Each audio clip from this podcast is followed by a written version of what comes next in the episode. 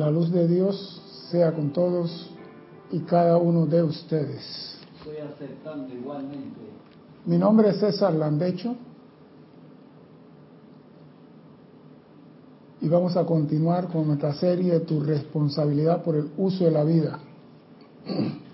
Pero primeramente quiero recordarle a nuestros hermanos y hermanas que nos ven a través de Serapi Bay Televisión. Estamos en YouTube. Y nos ven a través de YouTube.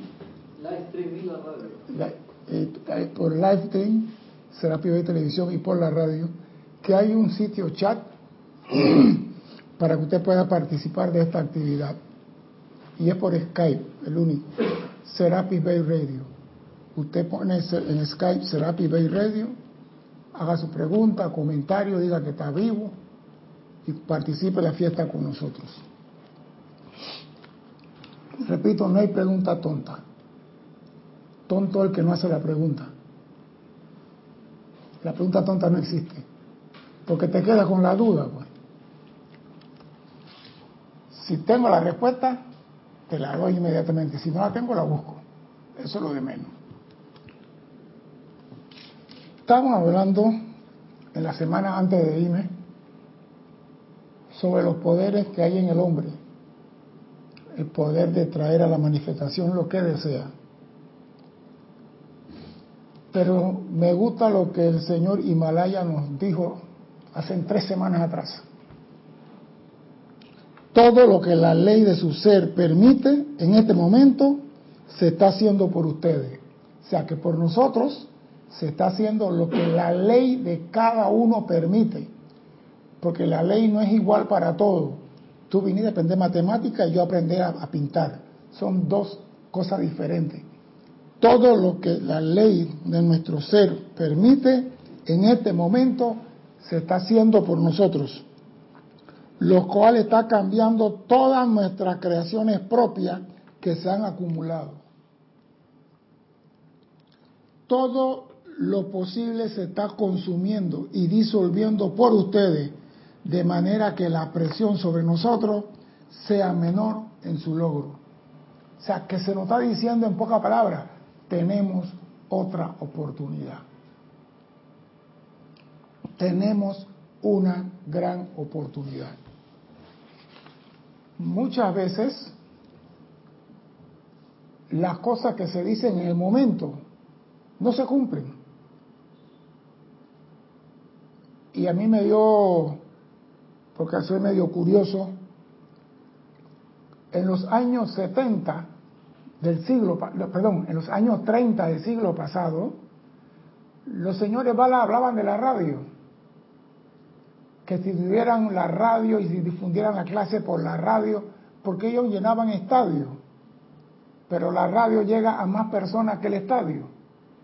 Y nosotros hemos visto que ahora, terminando el siglo XX y entrando el XXI, hay algo mucho más que la radio, hay algo mucho más que la televisión, hay, hay algo que se llama Internet, algo que se llama Internet y hay algo que se llama WhatsApp, se llama Instagram, tienen, o sea que hay todos los mecanismos, hay todos los mecanismos para comunicarse, pero en los años 30 estaba apenas empezando la televisión, no había televisión. Y escuche lo que el señor Himalaya dijo en aquel entonces, que es útil hoy en día. Dijo así, en la medida que las transmisiones radiales se expandan, en el 1930 eran radiales, y yo agrego ahora y la televisión y el YouTube, agrego eso. En la medida que las transmisiones radiales de televisión y YouTube se expandan y expandan más allá su alcance, qué oportunidad tan maravillosa será esta para volver la atención de gran cantidad de personas hacia la magna presencia yo soy. O sea que, usted se imagina, es que yo digo, realmente la gente han entendido lo que es la radio. La gente cree que la estación de radio está aquí y ellos están cerquita a 5 kilómetros. La radio cubre de Panamá a Moscú. Yo me acuerdo que había, cuando estaba muchacho, Radio Moscú. Y eso se levantaban a escuchar algunos panameños y que comunistas que a las 4 de la mañana, 5 de la mañana, que transmitían en español. Y la voz de las Américas venía a las 5 de la mañana de Estados de Washington para competir. Pero mira de dónde. Había un hombre a, no sé, a 10 mil kilómetros de aquí con la radio transmitiendo y cubría todo ese espacio. ¿Ah?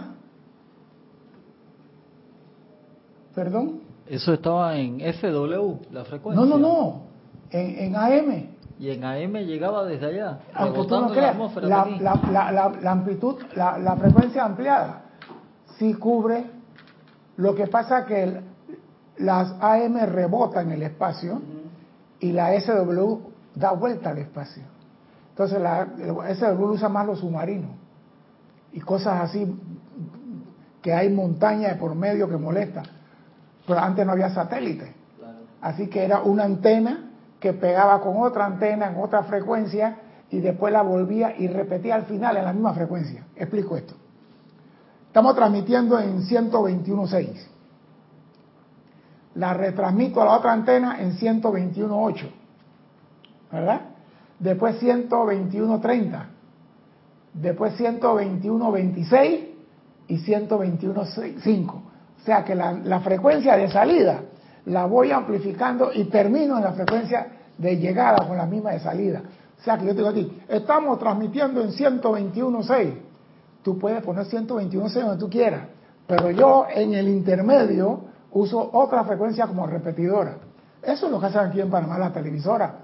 Tú ves que estamos transmitiendo en la playa en 125.5 y aquí en 100. O sea que, pero al final, si esto fuera como Brasil, o Australia, que es inmenso, te ponen repetidora con diferentes números, pero al final es el número de salida. O sea que tú pones, pero la AM cubre. Es más, nosotros en aviación con H, con HF, en la base de Tocumen, hablamos con el avión en, tierra en Nueva York. Agarramos el HF y mira, ve, que mantenga el avión en tierra, no lo mueve y y el ingeniero, ok, voy a pasarle al capitán la información. Espere pendiente orden. El avión estaba en tierra, no lo muevas. Y ellos nos llamaban de allá. La carga no ha llegado y nos dijeron que no fuera a tal hora y pendiente. Dice que la carga, no, dile que se quede ahí. No usábamos teléfono porque llamar al aeropuerto a quién. O sea que la radio cubre. Para mí, en el año 30, decir, usen la radio era un milagro. Hoy tenemos WhatsApp, tenemos YouTube, tenemos Instagram, tenemos no sé cuántas cosas más. Pero ¿para qué sirve eso? Volver la atención de gran cantidad de personas hacia la presencia yo soy. Oye lo que dice aquí, amados míos, ¿no ven ustedes esto? Porque no conocemos la radio. Si nosotros estudiáramos la radio y su alcance, veríamos lo maravilloso que es. Y yo lo digo, todo podrá desaparecer, pero la radio no va a desaparecer. La televisión quizá desaparezca, quizá WhatsApp desaparezca, pero la radio no desaparece. En sus poderosos llamados por una cadena nacional radial, ustedes pueden prestar un gran servicio para atraer gente joven a esta enseñanza. O sea que cada lugar en algún momento dado va a tener que expandir la enseñanza y va a tener que tener un curso por YouTube, por WhatsApp, por lo que sea, pero alguna forma de expandir la enseñanza. No tiene que dar clase como estamos haciendo nosotros acá. Usted puede sacar un fragmento, reenviarlo a la persona que le agrade, que te lo pidan. No hacer como la gente de la tarjeta de crédito que te llaman 40 veces al día y te regalan la tarjeta de crédito y después tú quedas descreditado. Sí, porque cuando te, casan ya no sales de ahí. Oh, dice el gran director divino, invoquen por esto como nunca antes, de manera que rápidamente se manifieste la radio. Ya la tenemos. Esto en los años 30 no estaba. Estaban comenzando. Amados corazones, cuando pienso en alguno de los benditos entre los estudiantes del yo soy, que quieren prestar un gran servicio. ¿Acaso no ven que el dinero no se puede invertir en una mejor manera que la de producir resultados tan poderosos para llevar esta enseñanza yo soy a través de la radio? Nosotros acá, con pinino y no pinino, tenemos esto transmitiendo. Que se cae, que a veces da vuelta, que se quema una pieza, que la corriente fluctúa, que la corriente se cae. 60 mil problemas, pero estamos transmitiendo todo. ¿Ah? Más de 10 años. Más de 10 años.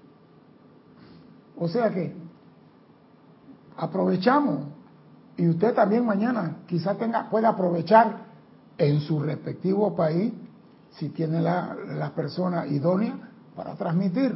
No es que nosotros seamos los únicos que podemos transmitir. Usted también lo puede hacer cuando llegue su momento.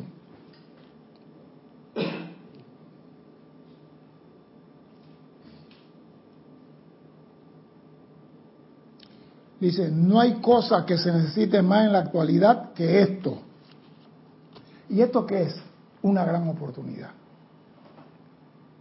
Porque a veces nosotros cuando hablamos de oportunidad, siempre pensamos que la oportunidad es para nosotros. Hay una oportunidad para viajar. ¿Y tú qué piensas?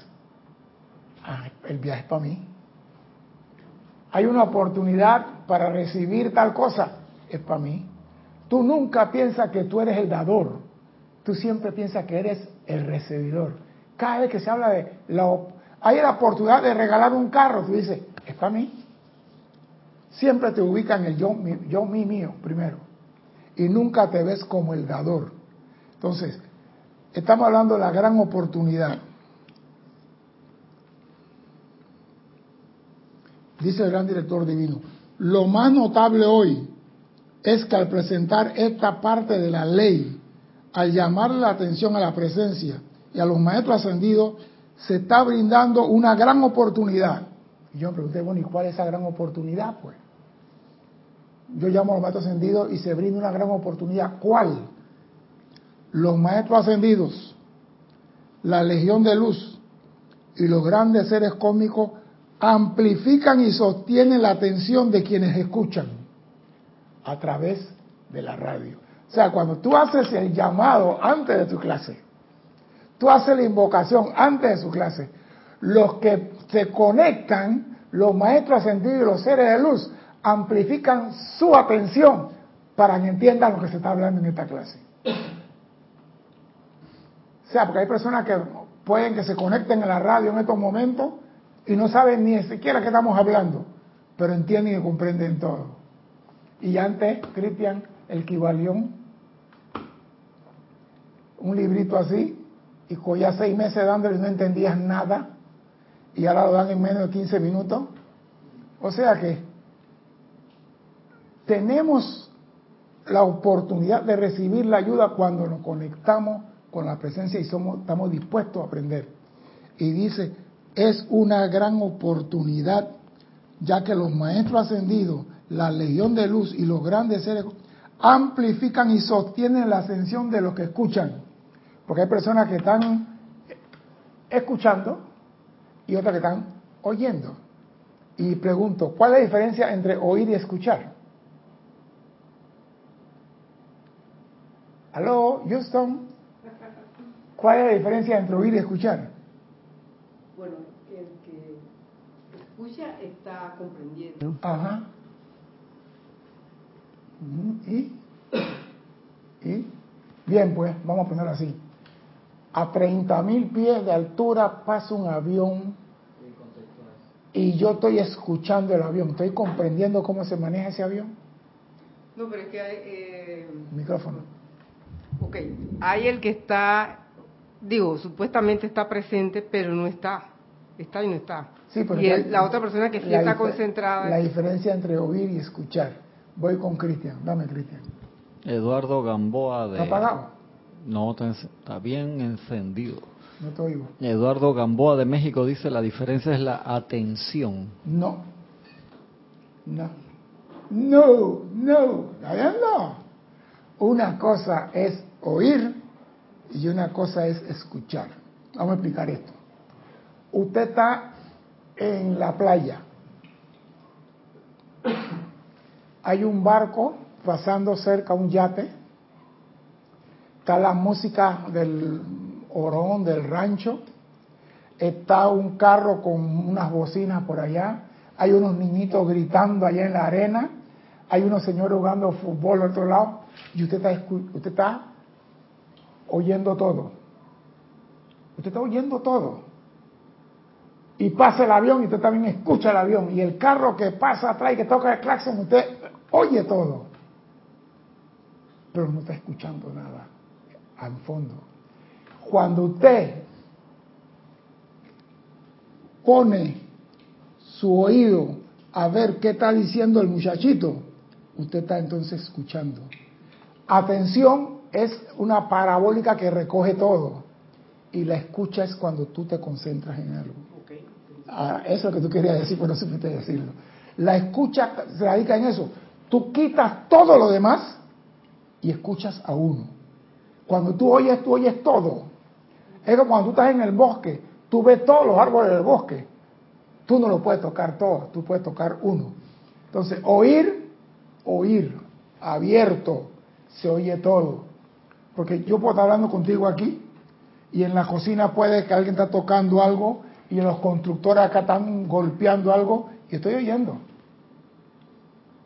Porque tengo la capacidad de tener una frecuencia de 16.000 ciclos hasta los 22 por ahí que se puede escuchar. Yo estoy en ese ciclo, yo puedo escuchar, yo puedo oír.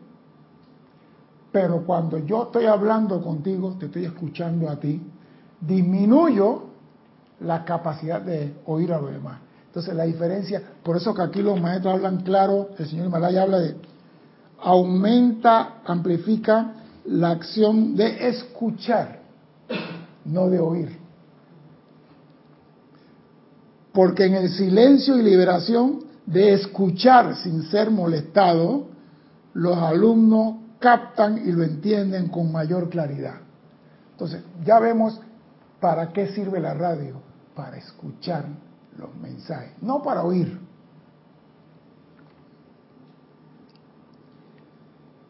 Es algo maravilloso. Nosotros mismos, nosotros mismos, dice el señor Himalaya, apenas podíamos predecir los resultados de lo que la radio puede producir y los medios de comunicación. ¿Quién iba a decir? Yo me acuerdo cuando yo comencé con la computadora hace 30 años atrás, estábamos y que Lotus y no sé qué, unas cosas más raras que había que ir al árbol y del árbol sacar la raíz y la raíz, no sé qué. Ya nadie habla de árbol, nadie habla de tri, nadie habla de nada. O sea que la tecnología va avanzando y la radio sigue siendo la misma al lado de la tecnología. Dime, Cristian. Carlos Velázquez de Cypress, California dice, oigo bullicio sin entender. Escucho la lectura y sigo las instrucciones.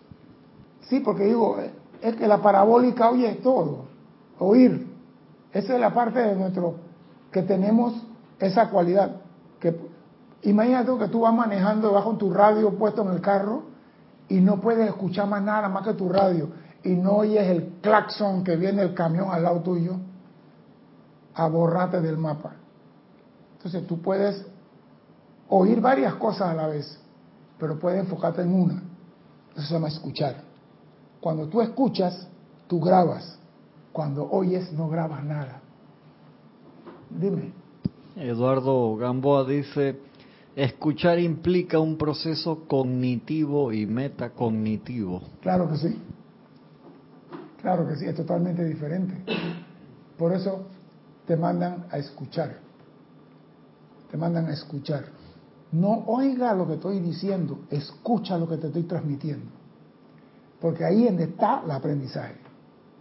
Porque cuando tú oyes, no entra al subconsciente.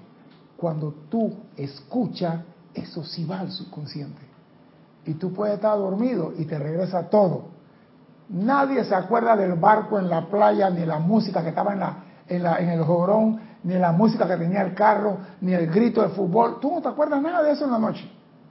Pero si alguien te dijo algo y tú escuchaste, te acuerdas de eso. Dime, Cristian. Carlos Velázquez dice, quiero aprender a escuchar la pequeña y queda voz interna. Está muy romántico, Carlos. Eso es fácil. Quédate en silencio y la vas a escuchar. Porque en el silencio se escucha esa voz. Pero nosotros podemos quedarnos en silencio por 24 horas. Si podemos, no queremos. El hombre puede hacer de todo, no quiere.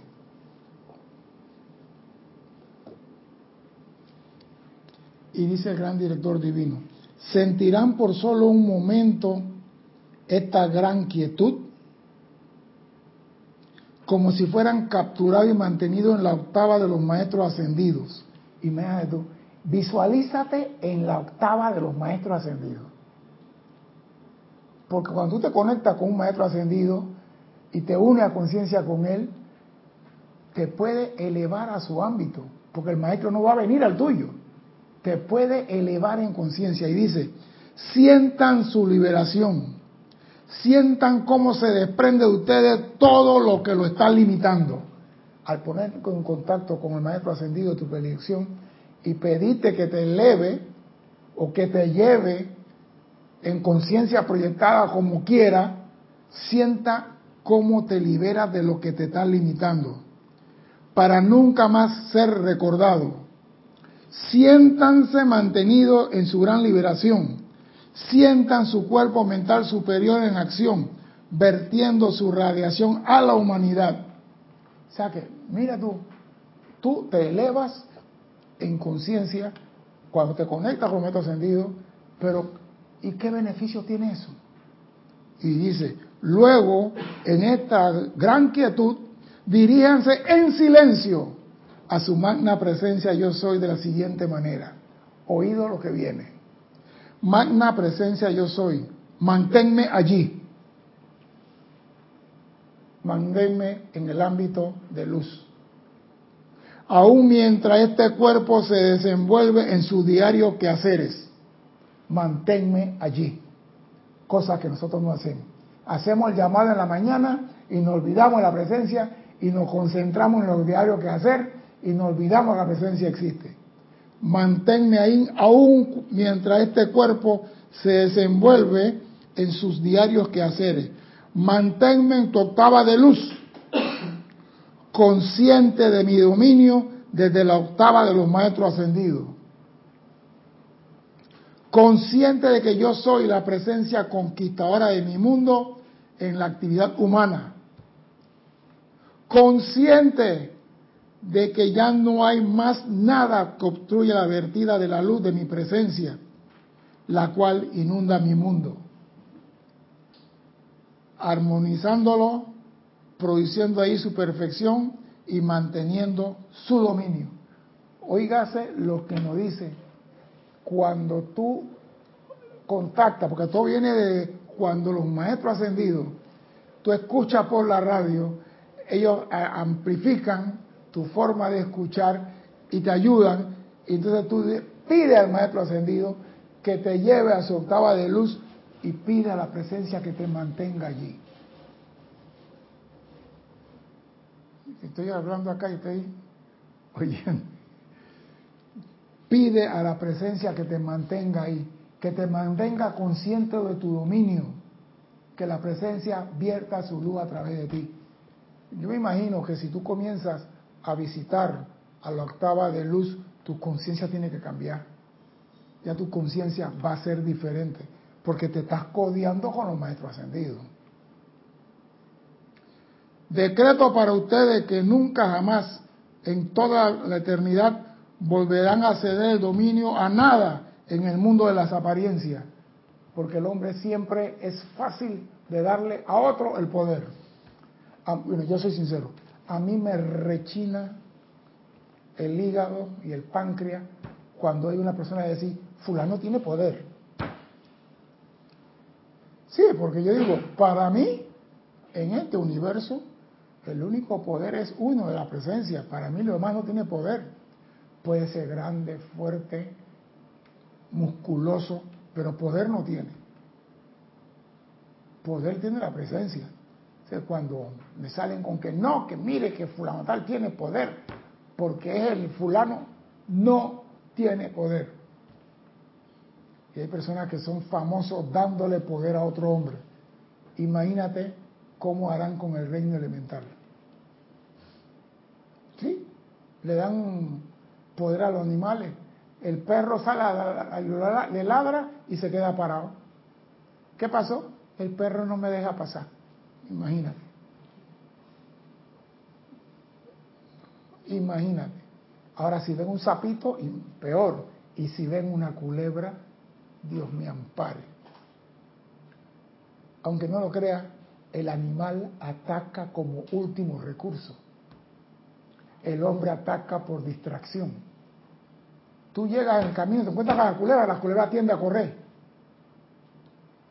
Pero si no tiene cuándo a correr, se va a levantar a defender. Pero nosotros le damos poder a otro y no a la presencia. Y aquí nos dicen, decreto para ustedes que nunca jamás en toda la eternidad volverán a ceder el dominio a nada en su mundo de las apariencias. Que nunca más ninguna apariencia lo aterre ni lo perturbe.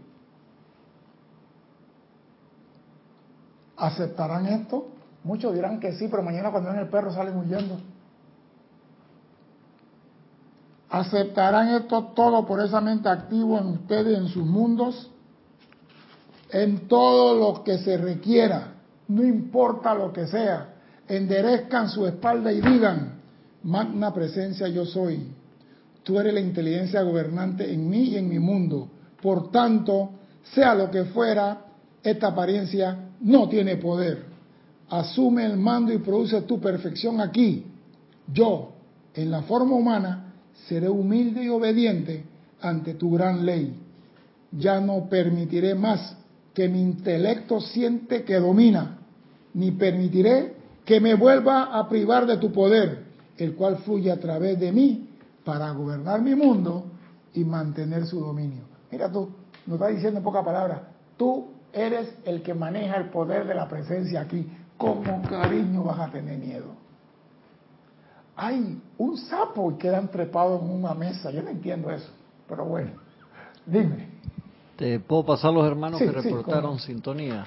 Carlos Alberto Torres Corrales desde Pereira, Colombia, Laura González de Guatemala, María Mireya Pulido desde Tampico, México, Leticia López de Dallas, Texas, Eduardo Gamboa de México, Olivia Magaña de Guadalajara, Carlos eh, Velázquez eh, desde Cypress, California, tenemos a María Claudia Zavala desde, no me puso de dónde, ¿Y qué más tenemos? A ver, creo que son esos, sí. Correcto. Gracias. Ah, teníamos también acá María Noel Cetaros de Uruguay, Flor Narcisos de Cabo Rojo, Puerto Rico, acá en el otro lado. Gracias por su participación en esta fiesta. O sea, que nos están diciendo, tenemos la oportunidad y tenemos la asistencia, pero esa oportunidad de asistencia tiene que ser reforzada por decretos que nos cambian nuestra forma de pensar. Tú no puedes seguir diciendo, yo soy el poder de Greykol aquí y le tienes miedo a una rana. Ah, te diste cuenta, ¿no? Tú no puedes seguir diciendo, yo soy esto. Ahora, el miedo es algo que tú tienes que superar. El miedo no dice adiós. El miedo dice hasta luego. Y él va a volver a tu vida cuando tú dejes la ventana abierta. Sí, porque hay personas que tienen que ir a psicólogo para que le saquen de la conciencia el miedo al ratón. ¿Te ir al psicólogo por un ratón? Cuando tú tienes el poder de Dios dentro de ti, para decirle a cualquiera cosa, párate ahí. Pero no creemos nosotros. Creemos que otro lo puede hacer y yo no lo puedo hacer. Yo siempre he dicho, lo único que César no puede hacer, y lo garantizo en esta encarnación, es parir un chiquillo. No, no, no. Eso sí sé que en esta encarnación, Pero lo que otro hombre puede hacer, como que un hombre camina por la cornisa de un, en un piso número 40 y la gente se asoma a la baranda y le da vértigo y se marean y ¿qué es eso? Si tú vas la primera y te mareas, está bien. A la segunda miro un poquito y vuelvo para atrás. Miro un poquito hasta que el cerebro comience a, adaptarse a ese cambio de mirar hacia arriba, mirar.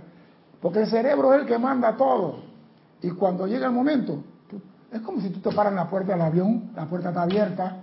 Tú al principio cuando te paras y tú ves que la tierra está moviendo abajo, tú como, ¿qué carajo es esto? Pero después, dos, tres, cuatro veces, te paras en la puerta del avión, mira para abajo, ves la vaquita y ves la casita, ves los carritos y estamos llegando al punto de salto, levantar, y tú estás guindándote ahí. Y la gente dice, ¿no tiene miedo? Al principio sí, pero el miedo hay que vencerlo. Ah, no, que el tiburón, el tiburón, el animal más pendejo en el mar es el tiburón. Él cuando hace así en el agua, él sale corriendo primero, después regresa a ver qué fue. En cambio el barracuda no corre, se te queda parado ahí mirándote y traqueándote los dientes como diciendo voy contigo. Y le tenemos miedo al tiburón, no al barracuda. Ah, para que vean. Pues. Entonces, todo nos produce a alguno o a otro miedo. La cosa es superar el miedo. Superar el miedo. ¿Cómo? Tocándolo por primera vez. Ah, no, que la culebra, tocándolo por primera vez. Porque tú estás pelucándote acá y cerrando los puños, o sea, que no hay culebra. Yo le tengo más miedo a una cucaracha que a una culebra. Mira usted, una cucaracha, pobrecita. ¿Qué te puede hacer la cucaracha a ti? Nada, pero le tengo miedo. ¿Miedo? Sí. Que no te guste una cosa, pero tenerle miedo. ¿Cuándo cumpleaños tú? En estos días, en marzo, ¿no? Próximo año te regalo cucarachas. Para que, y me las tienes que traer una por una en la mano. Sí. Yo he intentado, yo he intentado superarlo. No, no, perdón, perdón, perdón. Eso es una gran, perdón, con todo el amor que tengo, es una gran mentira. Es decir, que yo he intentado, es mentira. Cuando tú quieres, lo logras. Cuando tú quieres algo, tú lo logras. Y que yo he intentado, de boca para afuera. Cuando tú quieres algo, lo logras. Cuando tú dices, yo voy por eso, lo hago. Pero la gente no se atreve a vencer ese miedo. ¿Tú te imaginas la cucaracha cuando te ve a ti? Ella corre. Ella busca cómo esconderse. Ella nunca ataca. Al menos sácame de duda. La cucaracha atacadora, como la, la cucaracha ninja. Nunca la he visto. Pero la cucaracha, usted enciende la luz, ella corre, si están en casa. Y si usted no la quiere, hay mecanismos de poner bicarbonato con esto y el otro y ya se van. No regresan porque no soportan ese, olor, no sé qué. Pero tenerle miedo a una cucaracha. Ya tú dices una mamba negra, me habla de una cobra real, esa que escupe cuando te va a, besar. Y todavía estaba viendo en estos días en la India un niñito de cuatro años enfrente de la culebra tocándole los hijos a la culebra. Y el peladito y el papá enseñándole al niño. Y la culebra se echaba para atrás y el peladito le pegaba en la boca así. Y la culebra se echaba para atrás. No sé si se, se crió con el niño o qué. Y el niño le pegaba en la boca a la culebra, la culebra se echaba para atrás. Y, el niñito iba gateando y tíquite a la culebra. Y yo digo, que aquí en Panamá estuviera preso el papá, porque aquí el derecho al niño, la familia, la honradez y la ley de los delincuentes que protege a los delincuentes, papá estuviera preso.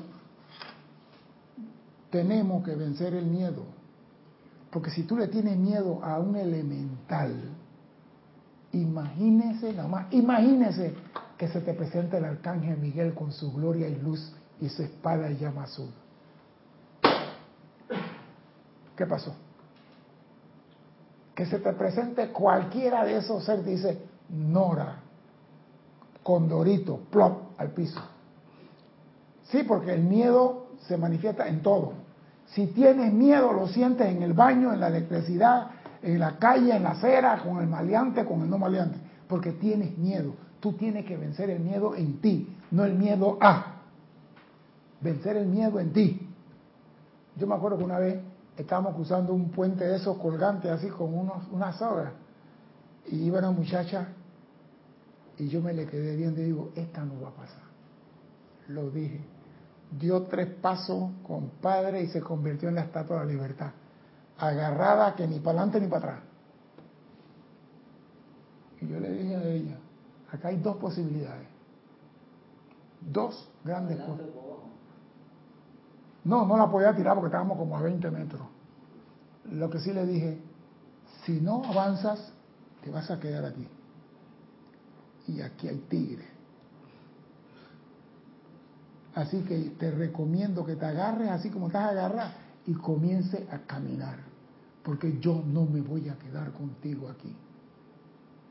Dio dos pasos, iba con miedo y dio dos pasos y fue dando dos pasos y yo como soy bendito, soy amoroso y quiero sacarle el miedo, le dije, ¿sabes lo que pasa? Se me quedó la cantinflora del lado al otro lado. Así que regresa de nuevo por el puente y tráeme mi cantinflora. Y regresó. Si yo no la obligo, ella queda con el miedo adentro. Entonces, la persona que va a trabajar eso tiene que buscar la forma que tú superes ese miedo. Tú no puedes tener miedo a una cucaracha. Tú te imaginas que le tengas miedo a los ladrones. Porque hay personas que hablan de los ladrones. La pregunta, ¿quién es el ladrón? ¿Quién es el ladrón? Tú no sabes. Aquí te roban con saco y corbata. Aquí te llevan bien vestido, bien planchado, bien elegante y te hablan con mucha cultura, con título universitario. Entonces, ¿a quién le vas a tener miedo? A todo el mundo. Tenemos que vencer el miedo. Amado mío, esto es tan real, tan poderoso, tan verdadero. Ya ninguno de ustedes necesitan volver a sentir limitación alguna, de ninguna clase, porque aunque no lo crea, ese miedo te domina a ti. ¿Sabe cuántas personas se han congelado? Van yo no sé, yo no, yo no entiendo eso. Van moviéndose y de repente frenan y como que si se hubiera apagado el CPU, no se mueven para nada. Yo he visto personas que se han quedado parados, parados, congelados. Y tú, fulano, avanza que no están en este mundo. Y yo siempre decía, esta gente no la quiero cerca de mí. No la quiero cerca de mí. Hasta que supere eso. No, que yo quiero estar en tu grupo. Tú que estás en mi grupo, está bien. Vas a hacer lo que yo digo. Hasta ahora todo han salido bien. Nos sentimos jubilosamente privilegiados de poder ayudarles en la manera que sea posible. Dice los maestros ascendidos, nos sentimos orgullosos de poderle ayudarle en la manera que sea posible. Recuerden, a la par de los seres ascendidos, el universo, dice el Señor, Himalaya, es mi país. Hacer el bien es mi religión. Hacer el bien es mi gozo. Liberar a la humanidad es el más alto servicio conocido. Y nosotros no podemos quizás liberar a la humanidad ni ir a África, a estos lugares, pero a través de la radio, a través de Internet, yo espero mañana escuchar que tengamos a alguien de África ahí en, en el WhatsApp. No, no de África, eh, a ver, de Macho Carlos Rincón desde Amsterdam, desde Holanda. Holanda. O sea que la radio va, la internet va. Y mañana el que de África, el de Arabia, se van a conectar, quizás no con esta radio, quizás con otra, pero van a recibir la enseñanza de yo soy. Y todas estas bendiciones están para ellos. Estas bendiciones no son para nosotros. Esta bendición es la gran oportunidad para servir a la humanidad. Y lo dice el señor Himalaya el más alto servicio es liberar a la humanidad. ¿Y cómo la va a liberar? Dándole el conocimiento para que él pueda actuar. Amados míos, cuando vean una necesidad de alguien, sea cual fuere, en vez de sentirse críticos, siempre díganle a su presencia, oh magna presencia yo soy, gracias. He aquí otra oportunidad de invocarte a la acción para que produzca tu perfección. Por ejemplo, yo ayer venía manejando el carro y venía un articulado con un contenedor de 25 pies y el contenedor venía vacío. Yo venía corriendo a 110 y ese señor venía atrás de mí pisándome los talones y yo estaba viendo por el espejo. Desde San Carlos hasta la entrada de la autopista Chorrera Panamá. En la autopista Chorrera Panamá ese señor me pasó. Yo iba a 110 y él me pasó en la autopista. Y cuando él me pasó, algo me dijo a mí, déjalo que se vaya. Y yo comencé a reducir la velocidad. Y otro carro pasó y se puso enfrente de mí. ¿Qué, qué ustedes creen que pasó? La llanta delantera izquierda del, articulado explotó. Y los cauchos volaban por el aire. El carro delante de mí comenzó a esquivar. Pero yo no sabía que estaba esquivando. Cuando yo miré así, vi la cosa negra que venía en el aire. Miré así. Mira, eso fue como algo mirar por los espejos para saber que nadie estaba al lado tuyo y comenzar a esquivar. Y, los, y el chofer de ese articulado, gracias a Dios que no era un flaquito como Cristian, era un hombre agarrado que pudo llevar ese camión hasta el borde y parquearlo contra la baranda. Si hubiera sido otro muchacho, ese articulado corta para la izquierda y revienta carro y revienta el alma más de cuatro yo no, o sea, él me pasó. Y yo le digo, va vacío. Yo no voy a correr con él. Déjalo que se vaya, dije yo. Déjalo que se vaya. Porque en esa autopista hay unos metros hasta 120, 130. Y yo no sé, algo, déjalo que se vaya. Y en ese momento un carro me pasó y se puso delante de mí. Cuando yo veo que el carro comienza a rabiar y yo miro así, veo una cosa negra que viene por el aire, nada más miré hacia los dos espejos y comencé yo a esquivar. Y venía un pedazo de caucho de llanta volando y vi que el camión iba metido de cabeza sobre la rueda, sobre la rueda, o el ring que llaman Panamá, iba el camión. Una llanta así y en la rueda, iba inclinado. Yo digo, este va, y se ve que el hombre grande iba con el timón peleando.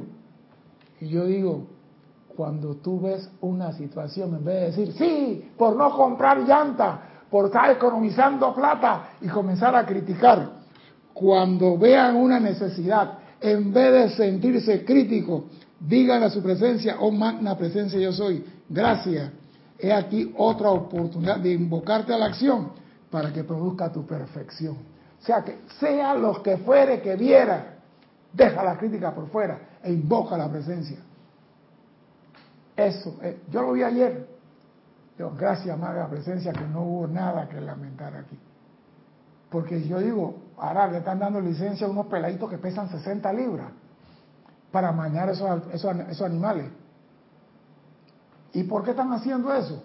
Porque los timones antes no tenían sistema hidráulico.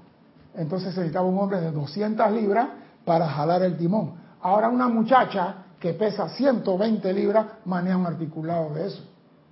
Pero cuando se rompe una llanta a 120 kilómetros por hora, amada presencia, asume el mando allí. Entonces, no importa lo que veas, no importa lo que sea, siempre invoca a la presencia de la acción. Deja la crítica para segundo lugar, invoca la presencia de la acción. Oh, mi, mi precioso, ¿harán ustedes esto siempre? Esa es la pregunta que hace el señor Himalaya. Sí, porque en estos días me dijeron, ahora que llega a Panamá, que un muchacho mató a la abuela, a la mamá y a una, una sobrina. Y yo le pregunté, pero estaba borracho, estaba drogado, estaba... ¿Qué es lo que, ¿A qué se debe? Que tú vas a matar a tu mamá y a tu abuela. No me pudieron decir nada. Pero lo primero que yo hice preguntar, ¿por qué? Dice, y se quedó sentado ahí, pues, no se movió. Entonces yo digo, tiene que estar mal de la cabeza. ¿Está mal de la cabeza? No sé, me imagino. Tiene que estar mal de la cabeza. Porque si hay una persona que tú amas en este mundo, el papá no, el papá puede ser cualquier perro en la calle. Mamá, digo, algo pasó aquí. Amada presencia, no entiendo esto. Pero la, la tendencia siempre, qué desgraciado, mató a la mamá, mató. Siempre vamos a la crítica, en vez de decir, amada presencia, asume el mando aquí, maneja tu perfección. No sé qué pasó. No me pudieron explicar qué pasó. Nada dijeron, porque yo llegué así y, vi en el aeropuerto el periódico que decía que mató a tres. Y yo pregunté, ¿cómo que mató a tres? Sí, mató a la abuela, a la mamá y a una niña de cinco años. Y pregunté, ¿y por qué? No me dijeron, bueno, como no estaba para comprar periódico, seguí mi camino.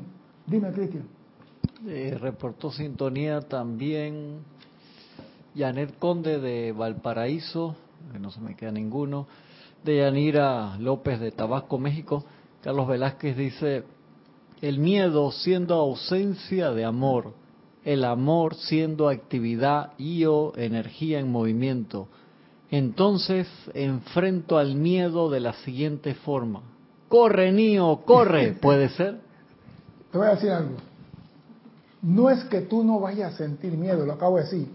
El miedo hay que vencerlo. El miedo se vence.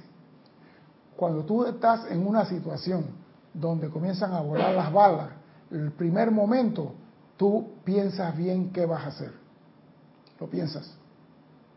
Cuando comienza a correr las balas, tú piensas qué vas a hacer. No te puedes quedar parado porque ahí te van a, quemar. Tienes que moverte, acción. Pero tú tienes que vencer el miedo. Tienes que vencer el miedo. Yo me acuerdo cuando Jorge iba para un viaje a República Dominicana, iba un grupo de gente de Sudamérica y Jorge decía en la reunión, pero yo me voy primero y yo voy a llegar allá primero y me van a atacar a mí. Y yo decía, no, comandante, al contrario, disfrute el viaje, llegue primero. ¿Y por qué? Porque nadie ataca al primero. Por eso yo en toda la patrulla estaba en primera fila. Nadie ataca al primero. Yo siempre estaba, y me, es más, me ponían ahí, en la avanzada, tú a la avanzada. ¿Por qué? Y yo sabía que nunca atacaban el primero, porque si atacan el primero, los demás todos se esconden atrás. Entonces, ¿cuándo se ataca? Se ataca en el medio del grueso, porque así tú tienes la opción de tirar para la izquierda o para la derecha, y tienes gente en tu área. Pero si dispara el primero, los demás todos se esconden. Por eso que en la emboscada nunca disparan al primero. Y yo le decía a Jorge, ve tú primero, llega tú primero, aquí no te van a joder, tú vas a estar tranquilo. Jorge, ¿tú crees? Lo estoy diciendo por experiencia. Y cuando Jorge regresó dice, hey, me trataron más bien cuando llegué, cuando llegó el grueso fue que vino el bombardeo y la guerra atómica. Siempre hay que vencer el miedo. Hay personas que no se atreven a hablar a otra persona. No se atreven a hablarle siquiera a su jefe. No se atreven. Le tienen miedo. yo, yo mandaba al jefe donde el viento daba la vuelta era liso, lo reconozco. Lo mandaba lejos. Digo, lo único que puedo hacer es botarme, no me puedes pegar. Porque si me pegas, te pego también. Niño, tú trabajas bien, porque tú eres muy amargado. Sí, pero me estás jodiendo. Yo lo mandaba donde sea. No le tenía miedo. Cuando se me ponía serio, eran de hecho, sí señor, ¿cómo no señor? Sí señor, señor, ¿cómo no señor? Correcto señor. yo respetaba. Pero cuando venía con cosas fuera de lo te vas mucho pal. Hay personas que no se atreven a hacer eso. ¿Por qué tener miedo? Voy a buscar una clase por ahí del miedo para decir, podemos hablar de esto.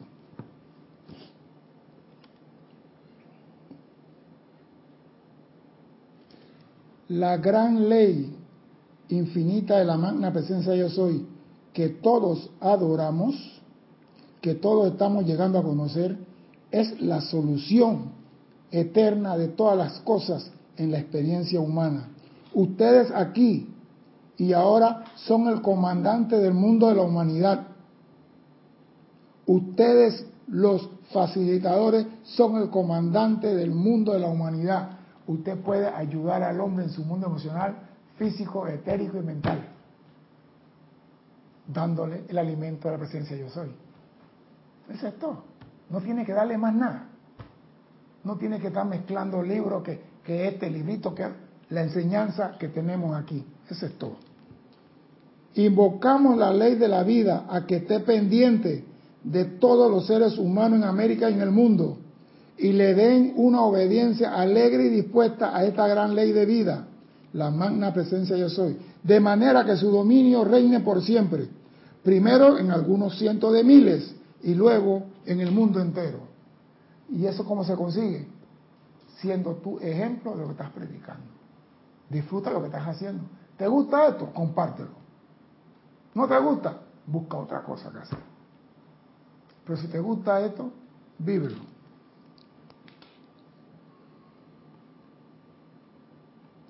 Dice el señor Himalaya, porque él está dolido que en América tenemos muchas cosas que en India no tiene. Y él está con esa, esa, que si yo tuviera estudiante como lo que hay en América.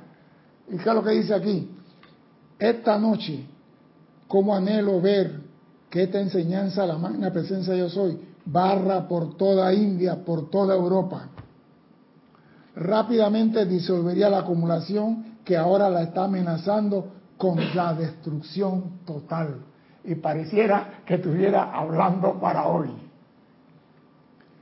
Lo lamentable es que Europa no puede ver ni entender que su ente está viviendo sobre un vórtice hirviente de acción destructiva. Y en América también, Señor. Sobre ello está la creación humana que, de permitírsele continuar, desencadenará las fuerzas destructivas debajo de ellos. Ojalá Europa pudiera ver eso. Sin comentario, ni voy a meterle nada a decir ahí. Amados míos, esta noche me regocijo con ustedes. Espero que me permitan decir que estoy feliz de estar con ustedes, ya que si de alguna forma le he prestado un humilde servicio, entonces estaré agradecido. Al haber logrado la liberación, como es nuestro caso, Maestro Ascendido, se preguntan por qué les imploramos tan fervosamente por su liberación, por la de ustedes. No permita que nada interrumpa la gran velocidad con que están avanzando hacia su liberación. Grande es el privilegio que todos los que asistan en la próxima clase tendrán. Entonces, esta clase tiene un propósito, liberar a la humanidad. Ahora, ¿qué tú entiendes por liberación? Esa es la pregunta. ¿Qué tú entiendes por liberación? No estamos hablando de liberación económica, porque cuando estaba hablando con Cristian antes, los maestros ascendidos caminaron la tierra, anduvieron por aquí, tuvieron su buena y su mala, pero anduvieron por aquí. Aprendieron la ley y la, dominaron y la vencieron y la hicieron suya. Ellos aquí usaron zapatos, usaron pantalón, usaron cama para dormir, eran humanos. Pero hoy en día, que un maestro ascendido venga a decir, tú no necesitas cama, zapatos ni ropa, lo mando donde el viento no da la vuelta. Lo mando lejos. Porque si yo salgo allá afuera, como camina Carlos, la policía no me da a cinco pasos. ¿Sí? Los maestros ascendidos no necesitan nada.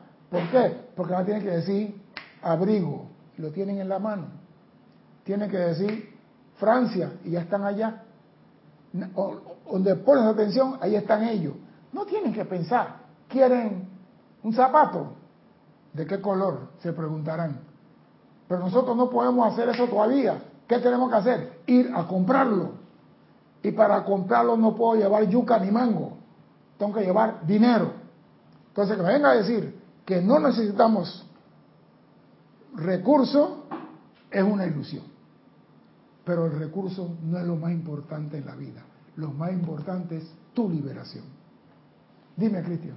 Eduardo Gamboa dice, liberar de mis propias ataduras. Sí, pero tú sabes cuáles son las ataduras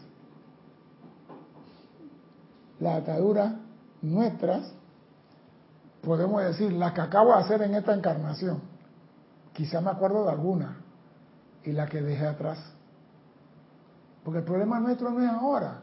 Es como dice el Señor, ustedes, yo estaba en una clase y dice, ustedes han tenido cientos de miles de cuerpos físicos. Yo digo, ¿cómo va a ser posible? Cientos de miles de cuerpos físicos, no dice encarnación, de cuerpos físicos. Yo digo, ¿saben dónde fue a dar? Y todavía estamos aquí dando vueltas. O sea, la pregunta es, ¿somos buenos estudiantes o no aprobamos nada? En la plenitud del amor de su magna presencia yo soy, Me regocijo con ustedes y permaneceré con ustedes hasta que alcance la victoria sobre la limitación y luego su ascensión.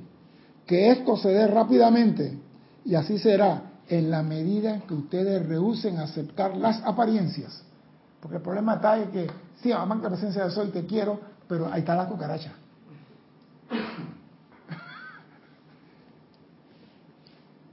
Dependerá del fervor y de la intensidad con que ustedes invoquen su presencia a la acción con su poderosa energía inteligente. Puede que esto venga rápidamente o que requiera un sentido de humano de tiempo. Permítanos ayudarlo a apartar todo tiempo y espacio y entrar rápidamente a la gloria de su poderoso yo soy. No está diciendo que el tiempo y el espacio existe, pero que ellos lo pueden apartar por nosotros. O sea que yo puedo hacer así y tener mi anrita en la mano. Sí, soy fervoroso y, intenso en mi llamado a la presencia. Mira tú, qué tontería, fervoroso en tu llamado a la presencia.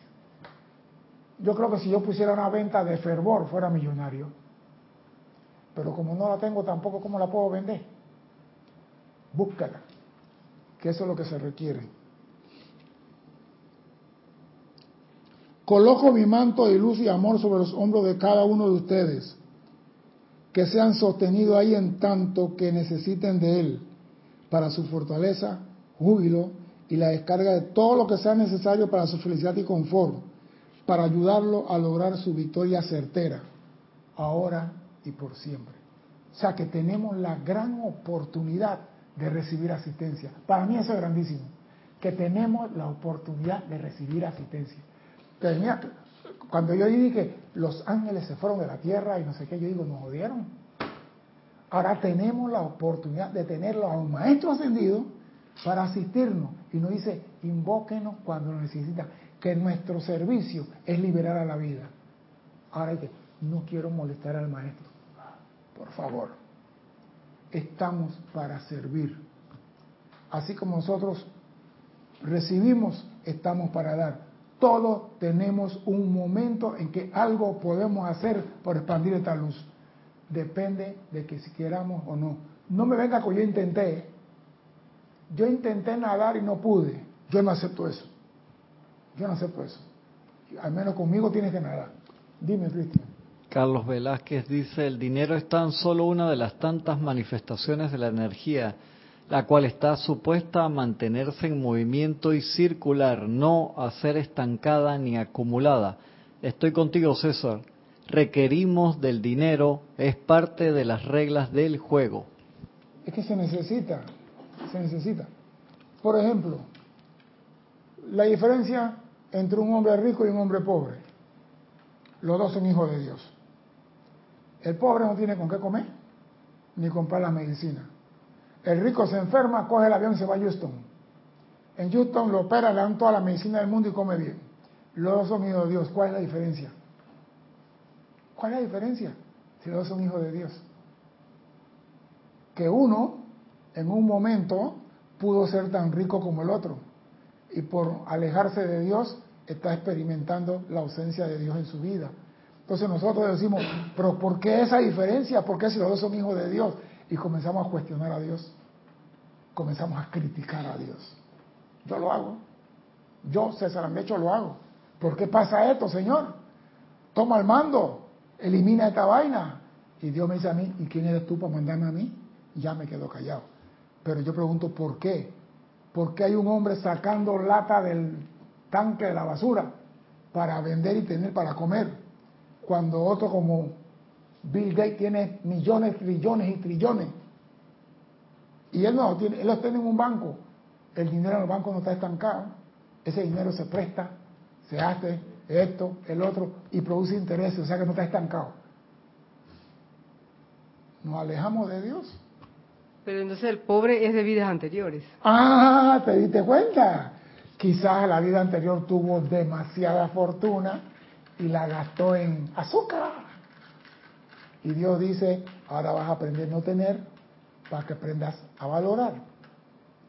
El hombre que antes estaba sano en vida anterior y no cuidó su vehículo físico, En esta posiblemente está pasando el Niágara en bicicleta, para que valore el cuerpo físico. El hombre que ve la naturaleza. Por ejemplo, ¿cuándo tú sabes que un árbol tiene sed? Sed. ¿Sí? Tiene las hojas dormidas. No, ¿cuándo tú sabes que el árbol tiene sed? Las hojas están verdes, frondosas y bonitas. ¿Cuándo tú sabes que el árbol... Tú estás hablando del árbol cuando está medio muerto. Yo pregunto, ¿cuándo el árbol tiene sed? ¿Viste? Nadie sabe. ¿Cuándo le quitas tú la basura al río, al mar, de la espalda? El árbol necesita agua. Y nosotros pasamos por ahí y ni siquiera al rosal que está en la puerta de la casa le echamos agua. Y ella está diciendo, por favor, que alguien me dé un vaso de agua. Y no se la damos. Ah, vamos a la playa y vemos la playa sucia. Ah, yo no la ensucié, que la limpié otra. Y el mar está diciendo, quítenme la basura de la espalda. Y hablamos de guardián de nuestros hermanos. Cuidamos a los elementales del mundo. ¿De verdad somos guardianes? ¿O es que somos guardianes nada más del ser humano y no del reino elemental? Piénselo un poquito. Si realmente estamos cumpliendo con nuestra promesa de servir a la vida en este plano. Mi nombre es César Landecho. Gracias por la oportunidad de servir y espero contar con su asistencia el próximo martes a 17.30 hora de Panamá. Hasta entonces, sean felices. Muchas gracias. Gracias.